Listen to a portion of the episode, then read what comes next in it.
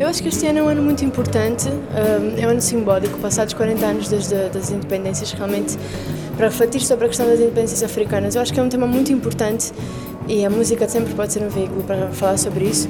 E é, é, importante pensar sobre isso em Portugal, que acho que muitas vezes não é um assunto bem resolvido, é um assunto meio tabu, às vezes há, há um certo saudosismo em alguns setores da sociedade portuguesa, um certo racismo ainda, que é uma herança do, do período colonial.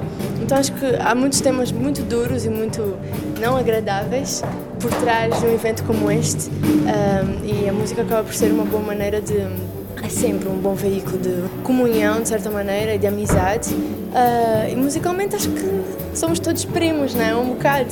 E, e, é sempre bom, porque a maior parte dos músicos aqui em cima já são amigos e nós já, temos as nossas redes, né?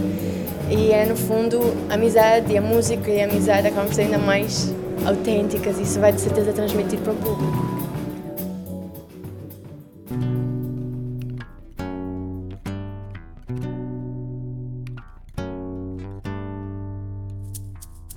Rádio Afrolis. Uma experiência africanizada de Lisboa. Rádio Afrolis. O audioblog onde podem saber mais sobre afrodescendentes a viver em Lisboa. Visitem também a nossa página de Facebook, Rádio Afrolis.